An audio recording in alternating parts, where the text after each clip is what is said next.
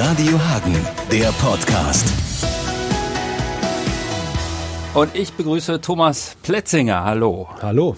Wir hören mal ganz kurz rein. Du hast beschrieben, wie das alles zu Ende ging mit der Karriere von Dirk Nowitzki. Man könnte sagen, großes Kino. Dirk Nowitzki steht allein in der Mitte des Spielfelds und als er seine Rührung nicht in den Griff bekommt, senkt er den Blick, die Arme auf die Knie gestützt.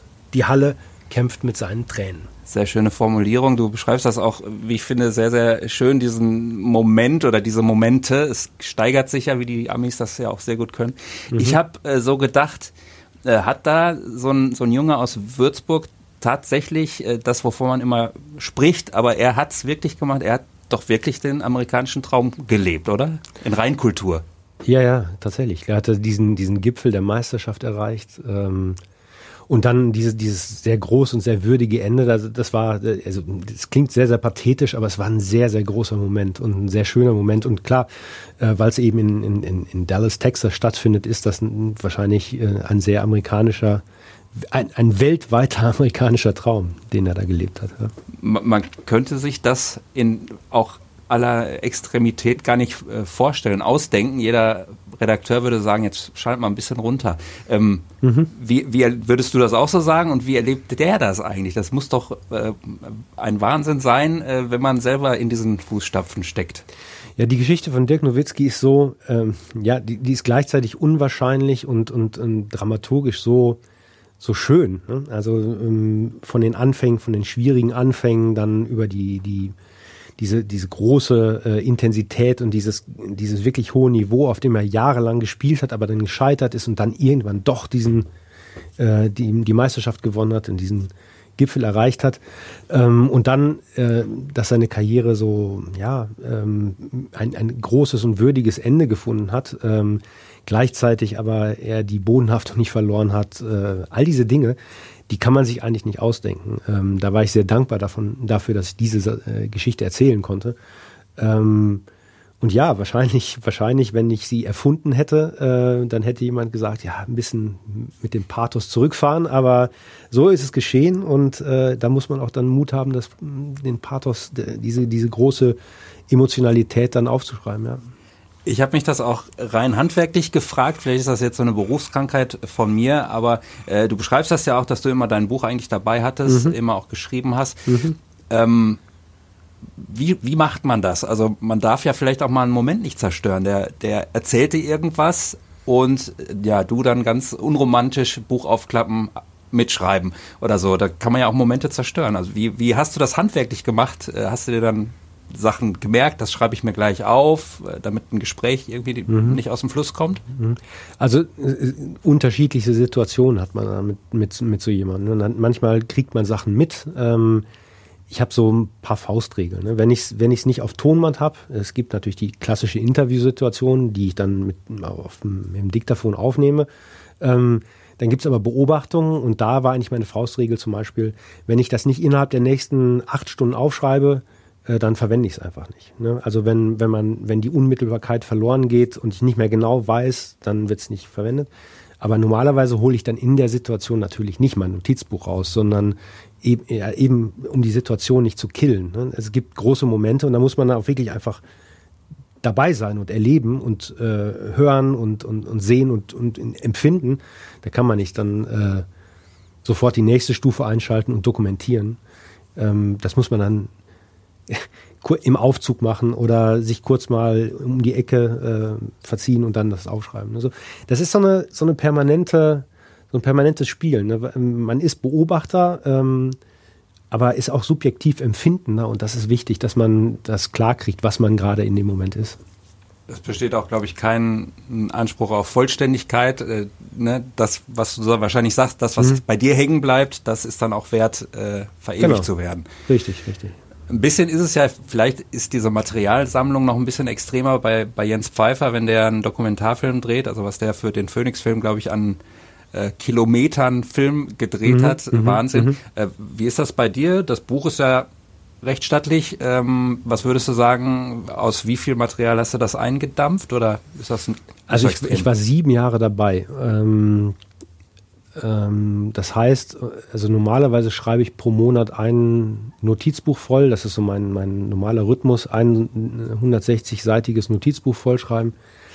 Davon hatte ich dann halt sieben Jahre lang, äh, also sieben Jahre Notizbücher, äh, 90, 100, 110 Stunden Audiomaterial transkribiert, äh, die ganzen Bücher, die ich gelesen habe, die ganzen Zeitungsartikel, die ich gelesen habe, die ganzen Spiele, die ich gesehen habe. Ne, sieben Jahre äh, Basketball mit jeweils 82 Spielen pro Saison, das ist eine Menge Basketballspiele. Also es war eine irrsinnige Materialfund. Ich würde sagen, von den von dem Text, den ich geschrieben habe in meine Notizbücher und in meinen Computer zwischendurch, ähm, ist vielleicht ein Zehntel ins Buch gekommen. Also es ist ein, wenn ich ein ja, Filmemacher wäre, würde man vom Drehverhältnis sprechen, aber ich, 1 zu 10 würde ich sagen, ist mein Textverhältnis. Und die Töchter, die während dieser Zeit geboren worden sind, finde ich auch sehr schön, die haben gesagt, äh, Papa macht von Beruf Dirk Nowitzki. Wie würdest du diese Jobbeschreibung äh, äh, nennen, jetzt in deinem Fall, also der, der Archivar, der Biograf? Ja, das, das spielt beides so ein bisschen mit rein, aber ich würde einfach sagen, dass ich ein teilnehmender Beobachter war ähm, über diese, diese Jahre. Ne? Ich war dabei, habe das äh, versucht aufzuschreiben, was ich, was ich gesehen und, und gehört äh, habe in der Zeit. Teilnehmender Beobachter ist das, was ich eigentlich immer sage. Das ist so ein, so eine, so ein Begriff aus der Ethnologie. Ähm, jemand, der beobachtet und eben dabei ist und auch nicht verheimlicht, dass er dabei ist und äh, an den Dingen eben teilnimmt alle Welt wünscht sich ja wahrscheinlich, äh, ja, an deine Stelle zu treten, äh, mal mhm. Handshake mit Dirk und so weiter. Äh, du hast nie ein Selfie mit ihm gemacht, hast du auch ganz schön gesagt, und, und mhm. hast nie ein Autogramm äh, gefordert.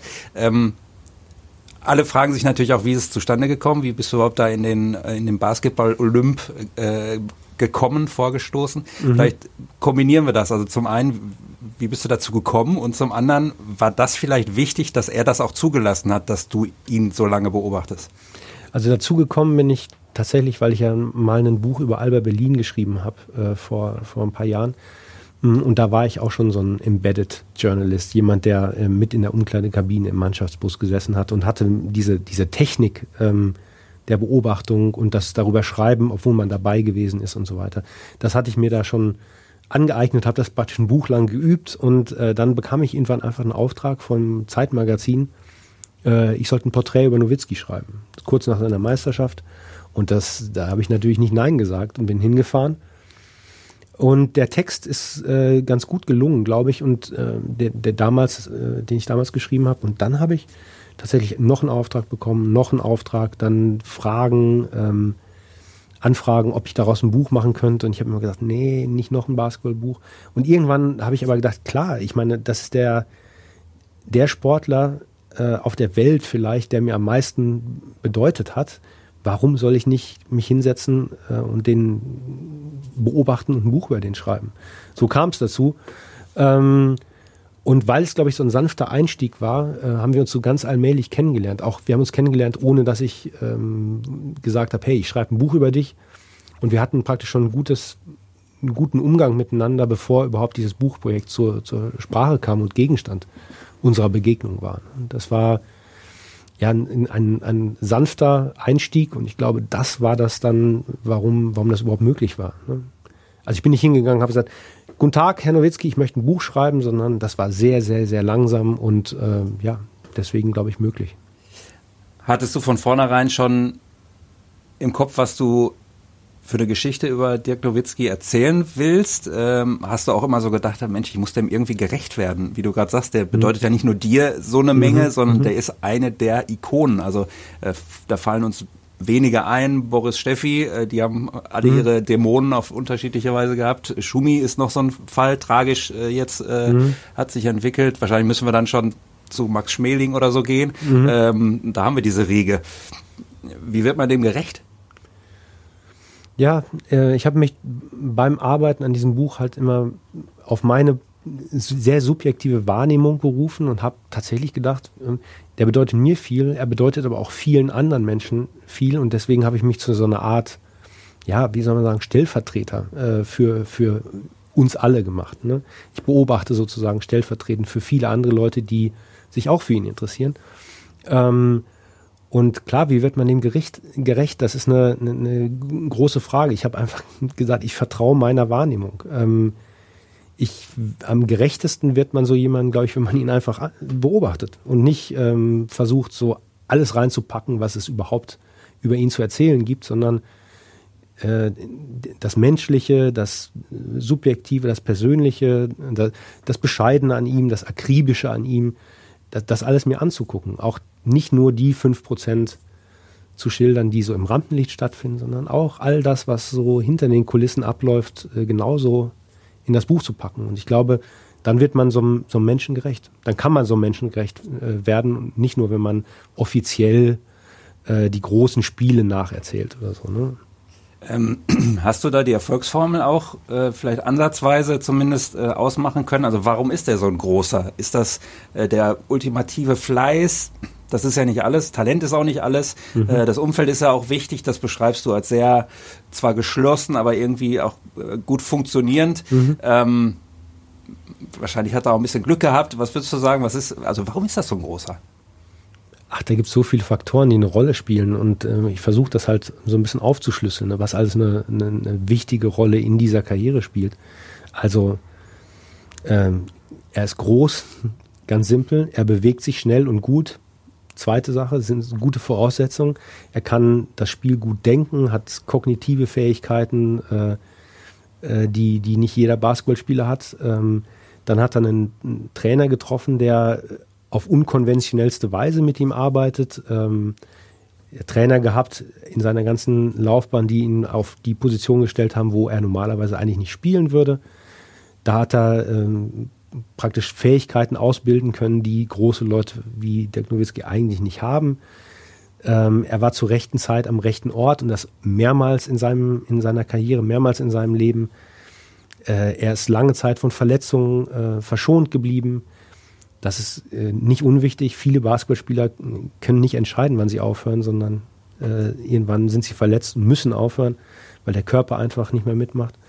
Und dann äh, die, diese mentale Fähigkeit, äh, diese Leistung, die er bringen kann, immer wieder zu bringen. Jeden Tag über 21, 22, 23, 24, 25 Jahre auf hohem Profiniveau.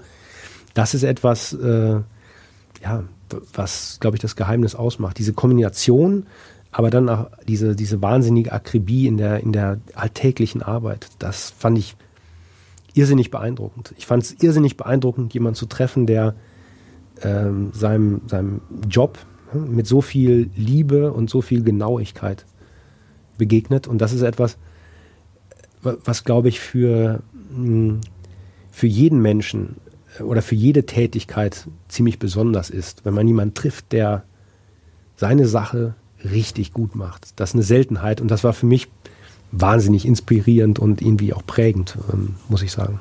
Glück muss man häufig zwingen. Das ist äh, in dem Fall wahrscheinlich auch so gewesen. Und, ja. ja. Ähm, du hast ja selber auch Basketball gespielt.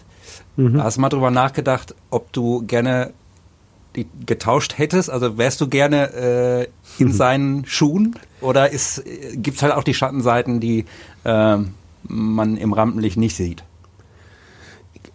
Also ich würde nicht gerne, äh, äh ich, das kann man nicht sagen, ganz ehrlich. Also mich würde das schon mal interessieren, wie sich das, wie sich das anfühlt, Basketball auf so einem hohen Niveau zu spielen. Einfach wie, wie sich das körperlich und mental an, anfühlt, äh, so ein Spiel, ein Playoff-Spiel, äh, zu spielen ähm, gegen die besten Spieler der Welt. Das hätte ich wahnsinnig gerne mal gewusst, aber äh, geht halt nicht. Ne? Das geht nicht, das kann man sich nur vorstellen, äh, wie es hätte sein können.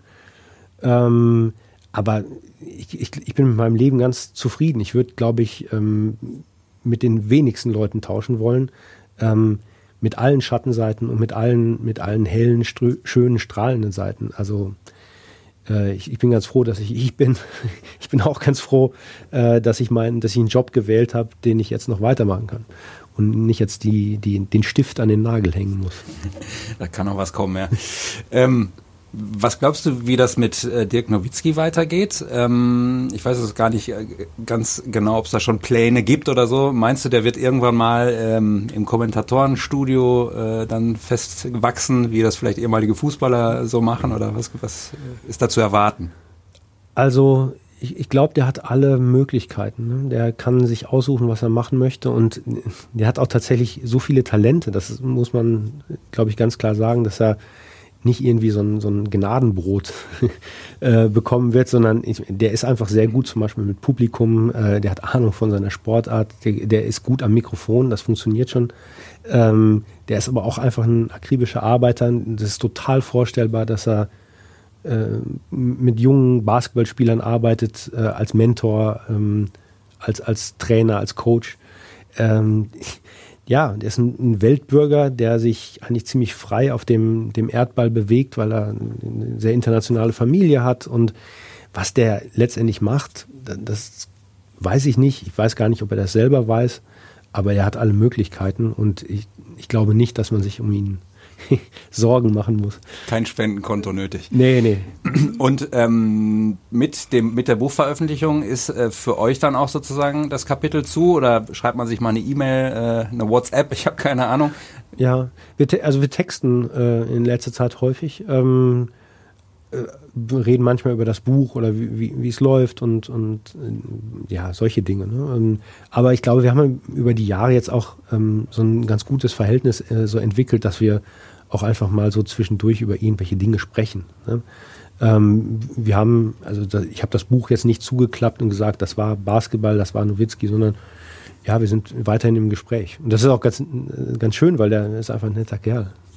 Sehr schön. Fragt man sich natürlich, äh, du hast gerade schon gesagt, äh, der, der Stift ist nicht am Nagel, äh, die Gefahr mhm. besteht nicht, aber mhm.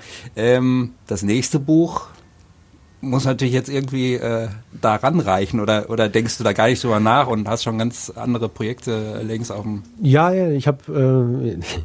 Äh, ich habe natürlich, äh, ich habe sieben Jahre an diesem Buch jetzt gearbeitet und habe natürlich weitere Projekte, die jetzt auch schon warten und fast fertig sind. Und ähm, ich komme ja eigentlich aus einer ganz anderen Ecke. Ich komme ja eigentlich aus der Literatur und äh, werde jetzt dahin wieder zurückgehen erstmal und, und es, es, erscheint bald eine Graphic Novel, also ein, ein Comic für, äh, ja, ein, Comic über Entwicklungshilfe. Das wird demnächst erscheinen. Der nächste Roman ist in der, in der, in der Mache, der, der ist schon sehr, sehr lange in der Mache und ich freue mich wahnsinnig darauf, den fertig zu machen und dann kommt er auch.